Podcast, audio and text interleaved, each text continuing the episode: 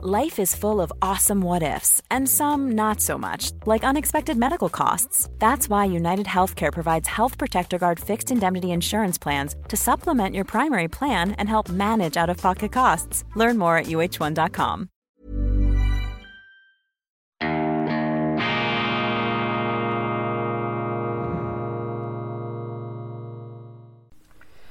Grüezi miteinander, ganz herzlich willkommen und einen wunderschönen guten Morgen, meine sehr verehrten Damen und Herren. Ich begrüße Sie herzlichst bei Weltwoche Daily, die andere Sicht, unabhängig, kritisch, gut gelaunt, schweizerische Ausgabe am Dienstag dem 20. September 2022. Abonnieren Sie die Weltwoche App, dann haben Sie auch Zugang online zu unserer Printausgabe. Das können Sie dann überall lesen, wo Sie sind, unabhängig davon, ob die Papierreserven irgendwo auf diesem Planeten zur Neige gehen. Sie sind dann angeschlossen an die nie versiegenden Energieströme des Internets, zumindest die Bilderströme und zumindest solange wir noch äh, Strom haben, das ist ja auch noch ein wichtiger Punkt.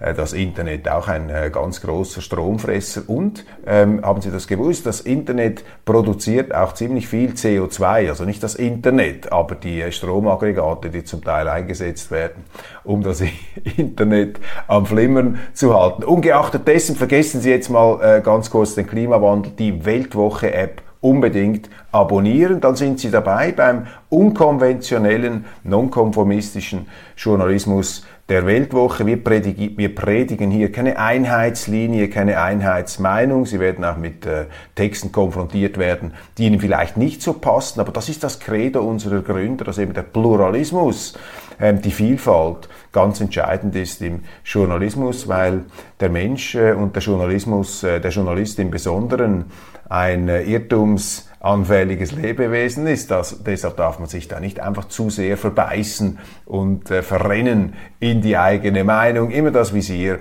schön offen halten. Abonnieren Sie auch, falls Sie Weltwoche Daily auf äh, YouTube schauen. Abonnieren Sie auch diesen YouTube-Kanal mit einem Knopfdruck. Geben Sie uns den Daumen nach oben. Schreiben Sie einen Kommentar. Das stärkt uns, das unterstützt uns in den Wogen, in den Fieberkurven der Internet- Algorithmen ganz herzlichen Dank. Gestern Tag des Abschieds von der Queen.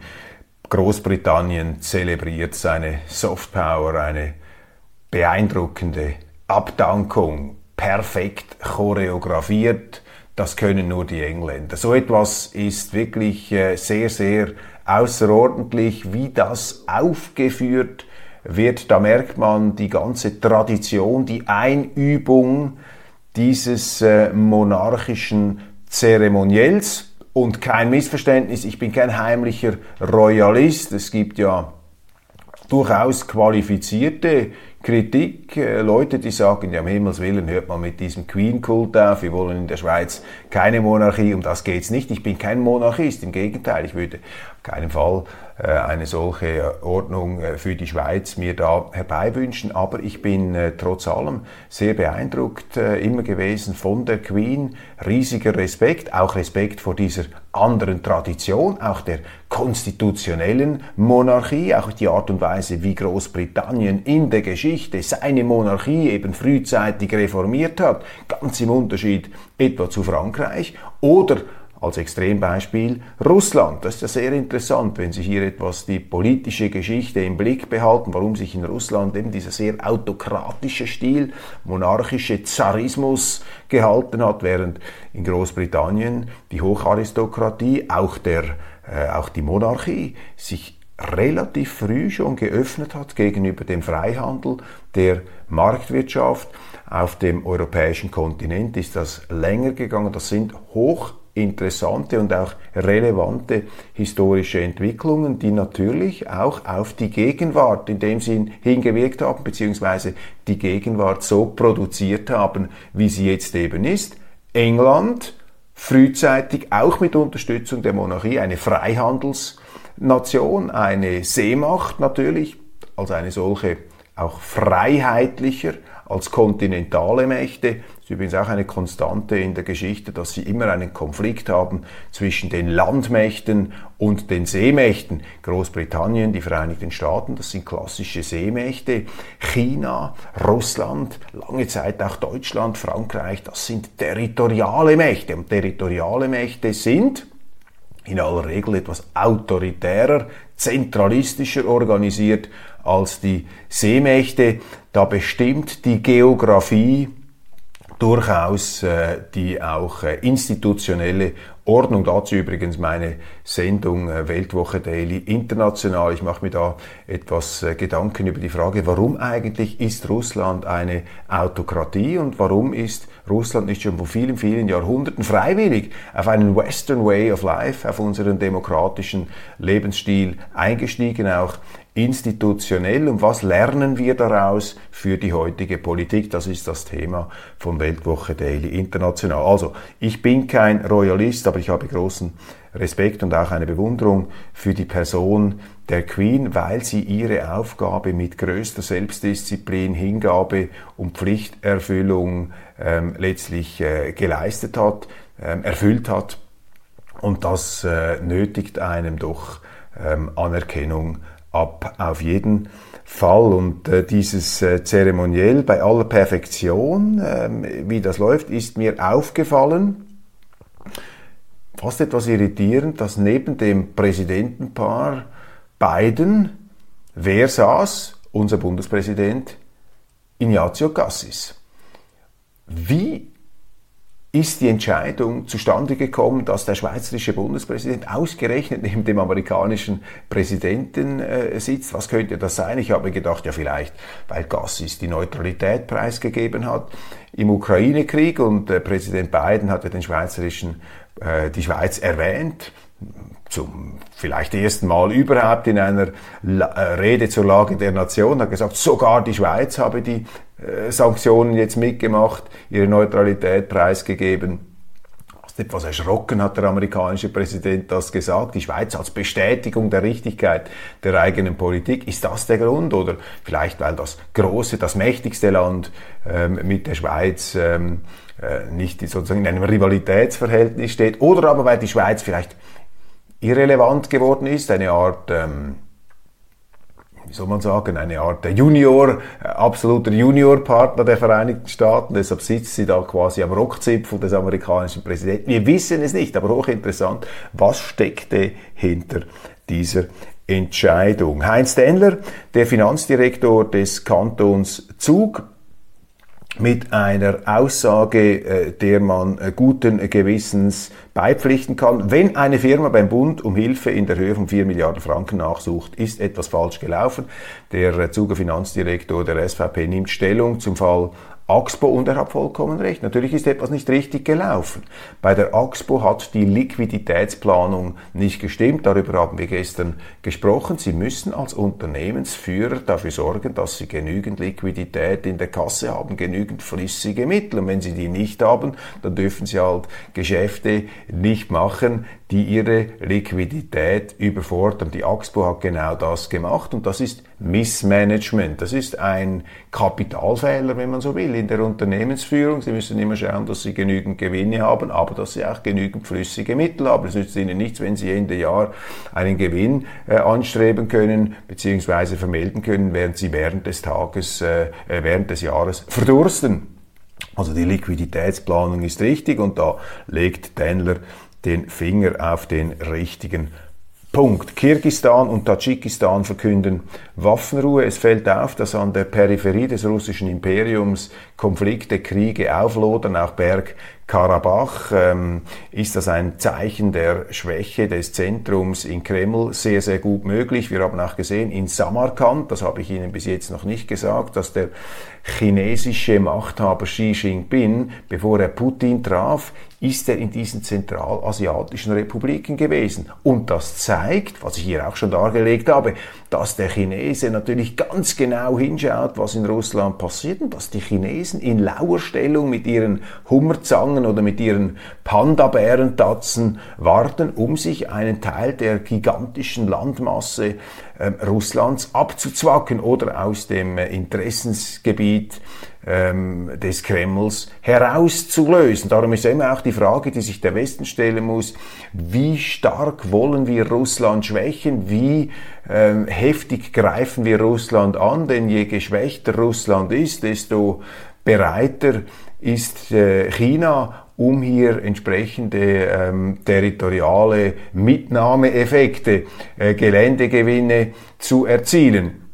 Ein ganz ähm, entscheidender Punkt. Und China, ich habe es erwähnt, eben eine klassische Landmacht, eine, eine auch Territorialmacht, die in einem äh, Spannungsverhältnis steht zu den liberalen Seemächten des ähm, Westens. Ähm, Spekulationen über den Verlauf des Kriegs. Ich habe verschiedene Stimmen zur Kenntnis genommen in den letzten Tagen, mich da auch etwas informiert. Interessant, die amerikanische Seite, da vor allem der ähm, General, der ehemalige General General Petraeus, der äh, im Irak die Streitkräfte befehligt hat, der mit großem Erfolg dort diesen sogenannten Search befehligt hat, in der Weltwoche schon mehrfach interviewt. Er ist ganz vernichtend in seinem Fazit. General Petraeus sagt, hat das auch in einem Interview auf CNN gerade kürzlich bekräftigt, dass Russland militärisch am Ende sei.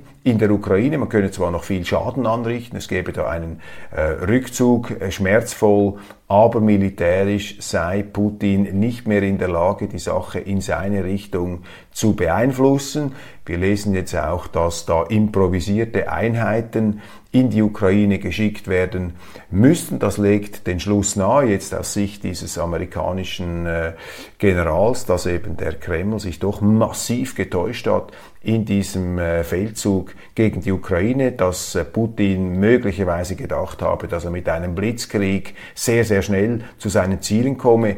Denn nicht nur Personelle Probleme würden seine Armee plagen, auch materielle Pläne, das heißt die äh, Ersatzteile sind schwer zu beschaffen, die ganze Bewaffnung und während der Westen immer schwerere Waffen in die Ukraine hineinpumpt, wäre dann eben Russland geradezu ausgeschossen, da in dieser äh, doch jetzt aus Distanz betrachtet immer noch aus meiner Sicht äh, unüberblickbaren, schwer überblickbaren, äh, nebligen Situation.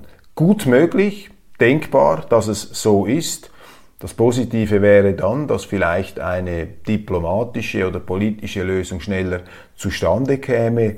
Aber ich habe auch mit Leuten gesprochen, die das etwas skeptischer sehen. Und das sind dann vor allem Exponenten aus Ostmitteleuropa. Ich habe mit ein paar Botschaftern äh, gesprochen, Rumänien, aber auch ähm, äh, Leuten aus Asien und die setzen da größere Fragezeichen. Die äh, warnen davor, Russland zu überschätzen. Eine Rumänin äh, aus dem diplomatischen Dienst hat mir gesagt, die Fähigkeit der Russen, noch eine unangenehme Überraschung aus dem Hut zu zaubern, die sei äh, durchaus vorhanden. Also wir lassen das einfach mal so stehen. Das ist eine Einschätzung aus berufenem Munde von General Petraeus und hoffen wir, dass das in dem Sinn stimmt, dass dadurch eine Perspektive ähm, greifbar würde, die eben zeigt, dass der Krieg nicht mehr so lange geht. Auf der anderen Seite hat äh, Viktor Orban, der am ungarische Premier in einem äh, Meeting mit seinen Parteileuten offenbar gesagt, das wird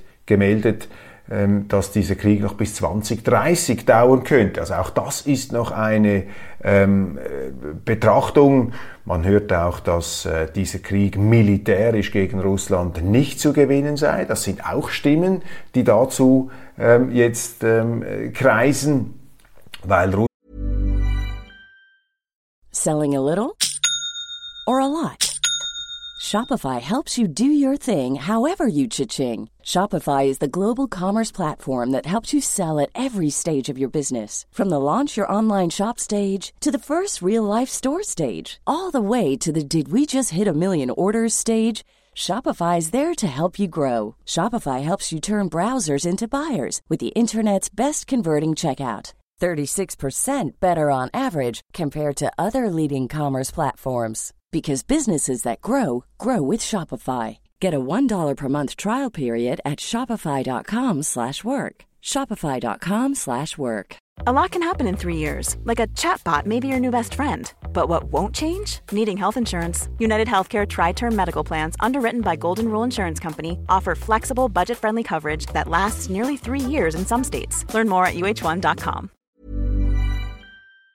Russland alles daran setzen werde, hier eben einen, eine Niederlage, eine Schlappe, eine Demütigung zu vermeiden. Es kontrastieren da die Sichtweisen, unsere Medien natürlich tendenziell etwas im Banne der äh, sehr siegeszuversichtlichen amerikanischen ähm, Sicht, die natürlich auch ähm, teilweise dadurch motiviert sein könnte, dass natürlich der Westen massives politisches Kapital jetzt drin hat und auch die ganze eigene Politik verteidigen muss vor dem Hintergrund jetzt äh, gerade in Europa dieser steigenden äh, Energiepreise, der sich abzeichnenden Krise, vielleicht der äh, Blackout-Möglichkeit, die immer näher rückt. Da ist es natürlich notwendig, auch die Leute etwas zu beruhigen, ihnen zu sagen, dass diese Kriegsanstrengungen, für die sie, ohne je gefragt worden zu sein, große Opfer bringen müssen, dass diese Kriegsführung jetzt des Westens da sehr, sehr erfolgreich sei in der Ukraine. Ich warne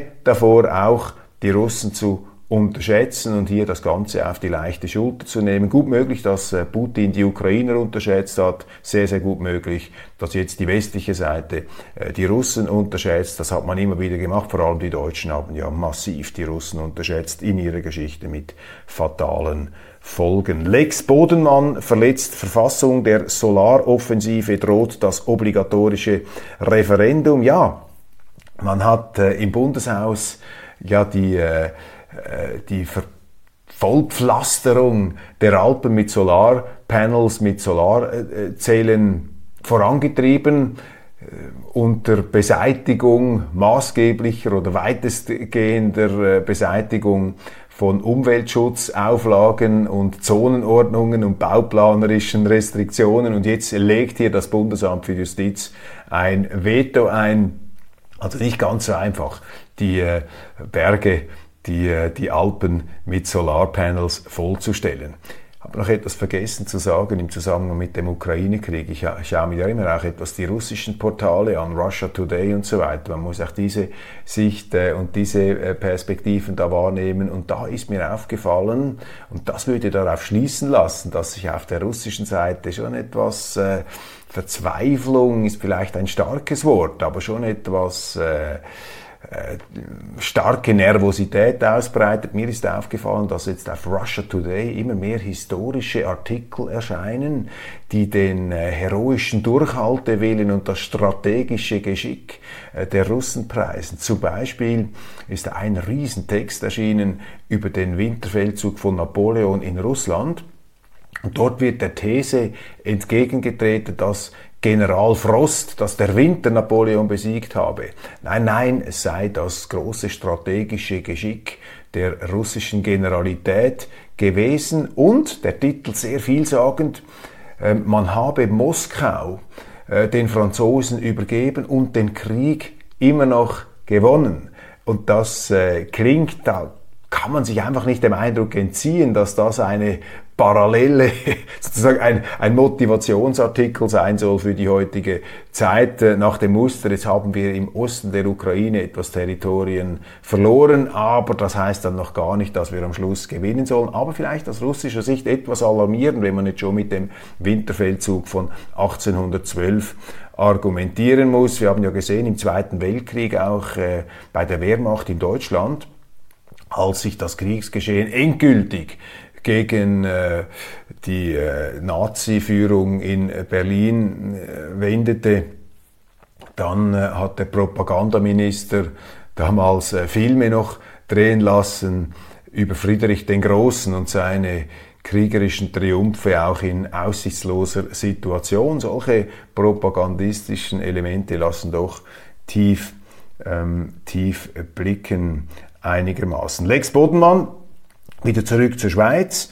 Und die 36 Kampfflugzeuge sind jetzt bestellt worden. Der Bund unterzeichnet den F-35 Vertrag. Da ist eben der, äh, es ist mehr als ein Schönheitsfehler, da ist einfach das Problem, dass hier ein Versprechen durch den Bundesrat gebrochen wurde. Das Versprechen nämlich, äh, die Unterschriftensammlung und eine mögliche Volksabstimmung, eine Volksinitiative noch abzuwarten unter dem Druck der Ereignisse. Sachzwang bedingt hat man das jetzt nicht gemacht. Und die Erklärung, dass der äh, Flieger ja demokratisch abgestützt sei, die greift etwas kurz. Das stimmt, das stimmt. Das ist nicht einfach ein rein autokratischer Entscheid, das ist es nicht. Nein, es gab eine Abstimmung. Aber wenn eben die Landesregierung schon in Aussicht stellt, hier noch eine Rekursmöglichkeit abzuwarten, dann ist die beschleunigte Kaufentscheidung vor diesem Hintergrund äh, nicht zu Unrecht von Kritikern, auch von mir, als eine undemokratische Zwängerei interpretiert worden, so sehr ich auch die Beschaffung an sich und auch die Typenwahl richtig finde. Kritisiert habe ich ähm, vor allem wie die entsprechende Bundesrätin Viola Amherd den Kampfjetkauf allzu sehr verbunden hat mit einer Annäherung an die NATO. Das finde ich nicht richtig. Die Schweiz darf nicht der NATO näher rücken. Das wäre ein weiterer Sargnagel ähm, für unsere Neutralität. Lohnt sich das China-Geschäft noch? Fragen sich offenbar die Unternehmer. Die Stimmung unter Schweizer Firmen ist so schlecht wie nie. Ich kann da keine Freude empfinden an dieser neuen Blockbildung auf der Welt. Wir sehen da, die Schweiz ist mit ihrer weltoffenen ähm, wirtschaftlichen, freihändlerischen Tradition, die eben auch eine Folge der Neutralität ist, weil sie eben neutral sind, haben sie keine Feinde, sind sie für niemanden eine Bedrohung, sind sie nicht Teil einer militärischen ähm, einer militärischen Bündnisorganisation, dass die Schweiz eben hier natürlich von dieser Weltoffenheit massiv äh, Nutzen herausziehen konnte. Wir sind auch gezwungen, weltoffen zu sein. Wir sind als Land zu klein, um den Wohlstand hier nur auf unserer Scholle ähm, herzustellen. Und wir äh, sind direkt getroffen durch diese neue Blockbildung. Allerdings schadet uns natürlich auch die Preisgabe der Neutralität, die da kopflos in Bern verabschiedet worden ist. Aber mit solchen ähm, Befunden ähm, sehen Sie einfach, wie stark mittlerweile eben dieser äh, Krieg auf die Schweiz und ganz direkt auch auf unseren Wohlstand zurückschlägt. Klares Signal des Ständerats gegen eigenständige Sanktionen der Schweiz. Bemerkenswert, im Nationalrat hat man sich ja für diese Art der Wirtschaftskriegsführung ausgesprochen. Der Nationalrat hat entschieden, gegen die Stimmen der SVP, dass die Schweiz auch ähm, eigenständig Sanktionen ergreifen müsse. Warum ist das ein Problem? Weil sie mit diesen Wirtschaftssanktionen immer teilnimmt an den Kriegen Dritter. Mischt euch nicht in fremde Händel ein. Der wichtige Grundsatz unserer Neutralität würde damit preisgegeben, würde aufgegeben. Der Nationalrat, sehr stark getrieben da von der Linken, hat sich für diese eigenständigen Sanktionen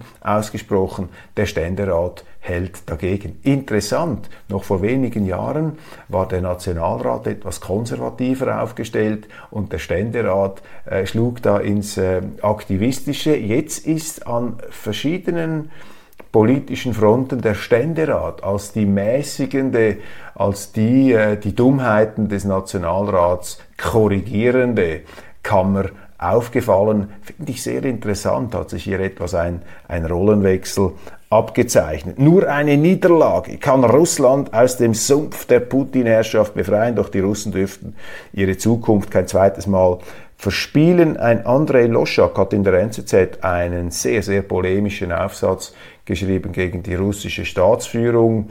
Ähm, da ist mir Folgendes ähm, durch den Kopf gegangen bei der Lektüre.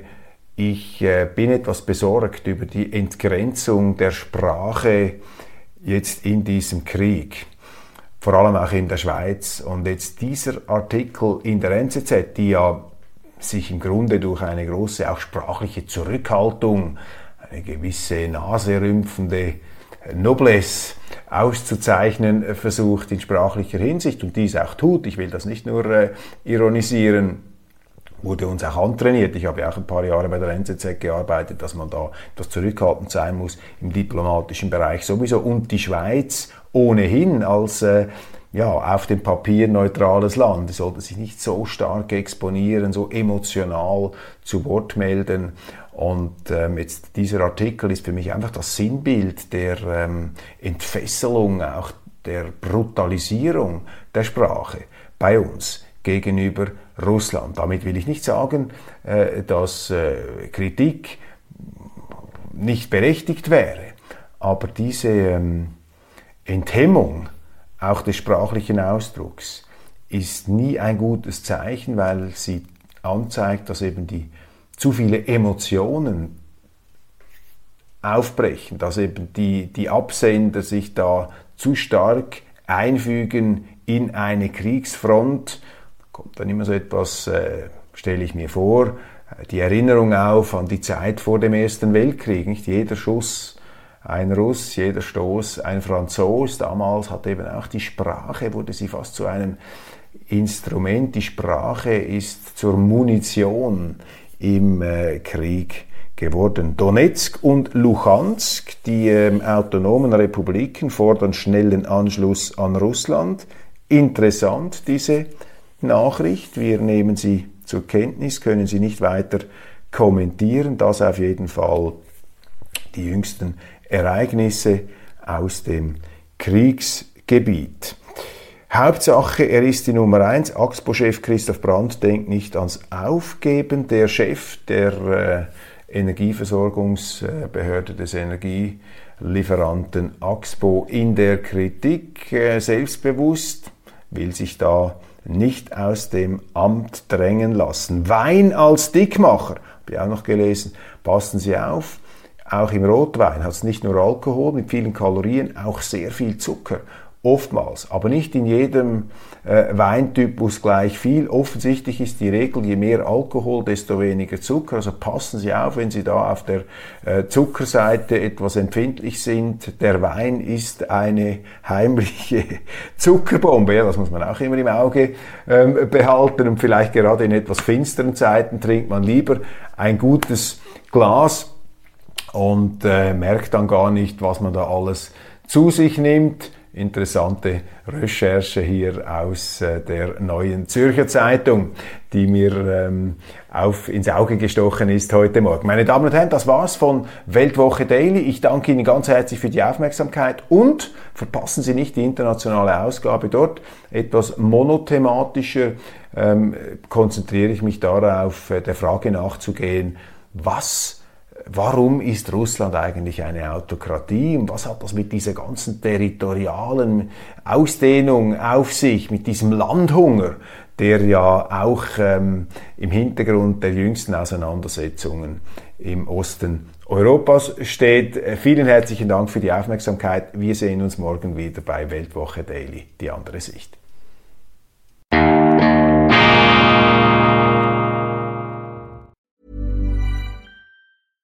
Selling a little or a lot?